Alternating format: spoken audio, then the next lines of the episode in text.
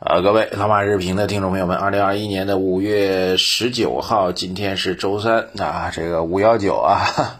当年的五幺九行情，各位还有印象吧？一九九九年五月十九号啊，资本市场这个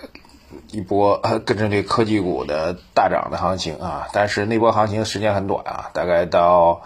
九九年到零一年啊，基本上就结束了啊。这个看到这日期才想起来啊，本来都忘掉了。哈哈好吧，这个 A 股市场啊，这个首先来看美股市场啊，美股市场，美国市场昨天是下跌的啊，美国股市呢受到了基本面一个数据的影响啊，主要是四月份的这这个新屋开建的数字啊，这个大幅度下滑，就美国房地产数字吧，那么房地产投资的数据啊。整个市场出现调整啊，道指是下跌了百分之零点七八，纳斯达克跌零点五六，标普跌了零点八五啊，大型科技股呢也都是领跌的，苹果跌了一点一二，亚马逊跌了一点一七，呃，银行板块整体走低，所以拖累了这个道指的下跌啊，这个周期类板块也出现调整，，X 美孚是跌了百分之二点八一啊。新能源汽车却逆势上涨啊！这个中概股当中的小鹏是涨了百分之五，理想是涨了百分之三啊！因为拜登呢再次提出要给出一千七百四十亿美元的电动汽车扶持计划啊！当然，我觉得对中概股来说，中国的电动汽车来说，在美国市场的销量还没有那么大啊，这是海外市场一个影响啊。但最近两天的 A 股市场跟美国市场之间的关联度没有那么强啊。呃，只要美国市场没有出现大的波动的话，我们觉得 A 股市场依然是有机会的啊。好吧，这是这是海外市场的表现。下面来讲呢，有这么几个事情跟大家分享一下。首先，一个是在昨天晚上的时候啊，这个炒币者啊，我建议大家还是要瑟瑟发抖一下啊。这个为什么呢？因为昨天晚上三大协会啊，这跟币圈投资相关系的三个协会啊，一个是互联网金融协会，一个是银行业协会，一个是支付清算协会。联合发布公告啊，要求会员机构不得开展虚拟货币交易的兑换以及其他的相关金融业务，讲得很清楚啊，要坚决抵制虚拟货币相关的非法金融活动，不为虚拟货币交易提供账户和支付结算、宣传展示等活动，同时提示社会公众加强风险防范意识，不要参与虚拟货币相关交易的炒作活动，谨防个人资金受损。这虚拟货币这事儿，我们之前讲过，今天呢，不妨稍微系统的给大家讲一下。啊，这个玩意儿，我们强烈的建议普通投资者不要去参与啊。如果您非要参与，管不住手，那我觉得您弄一个上限啊，比如说五千块钱、一万块钱、两万块钱，你家财大气粗，弄个十万块钱啊，管不住你。但是这钱你往里面扔的时候，就没有打算把它。就没有打算把再把它拿回来，我们出生就没有打算再活着回去，呃，就这意思啊，所以千万千万要注意虚拟货币，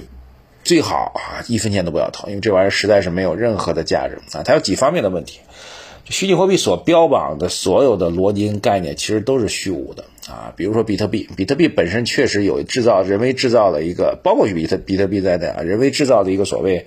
整体供给比较稀缺的这样概念啊，但是如果比特币作为一个兑换的货币啊，就可以交易的兑换货币的话，显然它是不合格的哈。这个交易效率极低啊，真的是用比特币去完成一笔交易的话，等待时间那么长，怎么可能呢？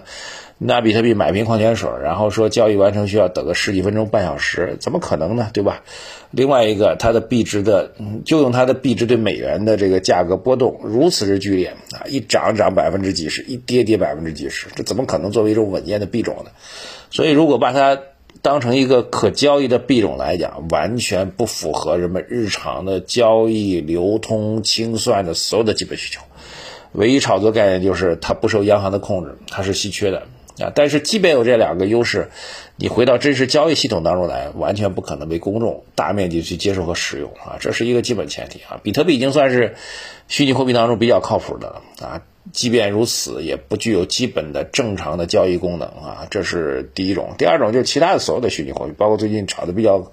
啊猛的马斯克的所谓狗狗币啊，所谓柴犬币啊等等啊，大家去看看，纯粹这个币的创造就是一个。就是一个虚无的玩笑啊！包括狗狗币，大家如果有兴趣可以去看看。狗狗币的创造的本身就是为了嘲弄比特币，人为的画的一个卡通漫画，一个狗的那个形象放在那壁上，包括他的所谓的白皮书啊，这个创造货币的这原理解释，基本上是从其他虚拟货币的这个文件当中 copy 过来，自己连做都懒得做。纯粹就是人为的制造了一个币种放在市场当中，就像我可以创造一个马币，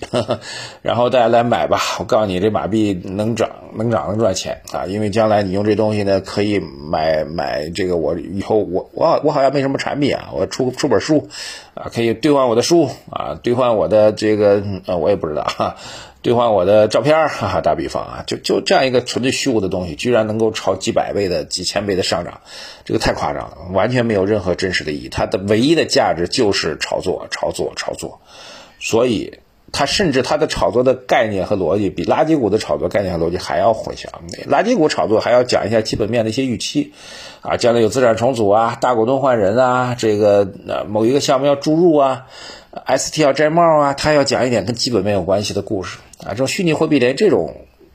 故事都不讲啊，一点跟基本面没有任何关联，纯粹就是你炒我炒大家炒，不知道炒到最后是什么样一种状况。只是上涨过程当中呢，确实足够疯狂，你的胆子足够大，命足够好，运气足够好，放的杠杆足够猛，确实能赚到钱，仅此而已啊。但相应的呢，没有任何真实的意义和价值，所以千万千万不要去参与这样的炒作啊，而且。更重要一点，在这个市场当中没有任何的监管，没有任何的规则，所有的事情，你的命运，你的赚钱与否、亏钱与否的命运，全部掌握在别人手里啊！制造币的人，所谓的交易所啊，都是不合规、不合法的交易所，还有包括类似于马斯克这种大嘴巴，今天一会儿说涨，一会儿说跌，一会儿说买，一会儿说卖，一会儿说可以用，一会儿说不能用，价格就是暴涨暴跌。请问这种完全没有预测、纯粹靠赌博和押命式的交易行为，它有任何的意义吗？真的没有啊，所以大家还是回到理性层面啊。三大协会的这个报告发布之后，我们相信会对于境内的这个，因为很多的交易都要通过这个支付系统去参与境外的一些交易跟行为，资金会有个流通跟互换，管得更严的话，那么。整个的交易将来就接盘方会越来越少，那么还在其中的人，你将来变现之后资金能不能回得来都是很大的问题，对所以这个风险是越来越大，它风险已经不只是交易风险，这个还会涉及到法律风险，还会涉及到整个的交易体系一下子无法交易完成这种这种制度性的这个系统性风险，我建议大家强烈建议大家不要去参与，好吧？好，这个讲一下这个，然后昨天呢正好参加了一场活动吧，那么。呃，有一个新的概念啊，最近热的比较热，叫做 ESG 啊。这最近大家可能也看到很多相关的报告。ESG 呢是对上市公司的一个更高的要求。所谓 ESG 呢是三个英文字母的简称，E 呢是指环境啊，环境管理、环境治理啊。另外一个 S 啊是指的是社会责任，G 呢是指公司治理啊。我们把符合这个 ESG 标准的上市公司称为。ESG 的上市公司，好的 ESG 上市公司，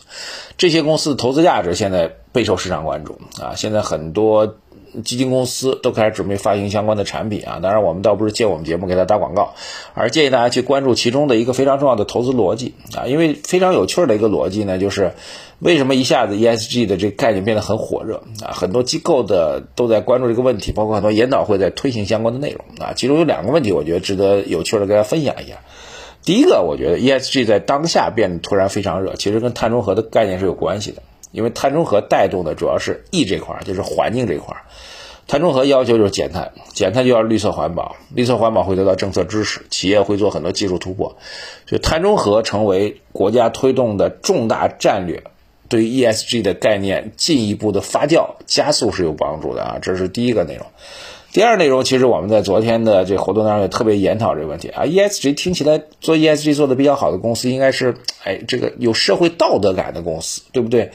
那它更多的会，比如说啊哪里有灾害了，我要去捐款，这个鼓励员工去参与运动跟健康啊，这个等等这些福利性的活动啊，组织员工去到大西北去种树 啊，这样的一些行为，听起来和市场价值不一致，但是从历史的。统计数据上来讲呢，ESG 做的公司，ESG 做的好的公司，往往可以得到超越市场平均指数的溢价，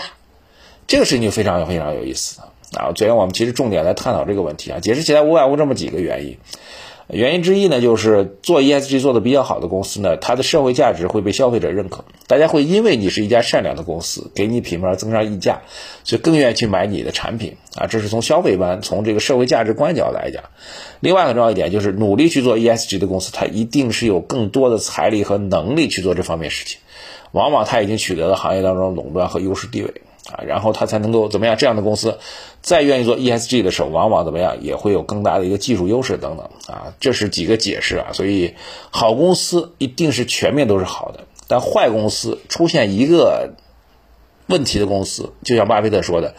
当然在厨房里看到一个蟑螂的时候，一定要相信背后还有很多蟑螂。讲的就是坏公司，一旦出现一个负面的事情，它后面一定是非常非常坏。这种公司就不要投。所以我一直在讲叶飞这件事情呢，出来之后是一件好事儿。最起码所谓上了叶飞概念股的公司，通通拉入到我们黑名单。这样的公司一辈子都不要去投它，这就是最好的一个对我们的最大的一个帮助。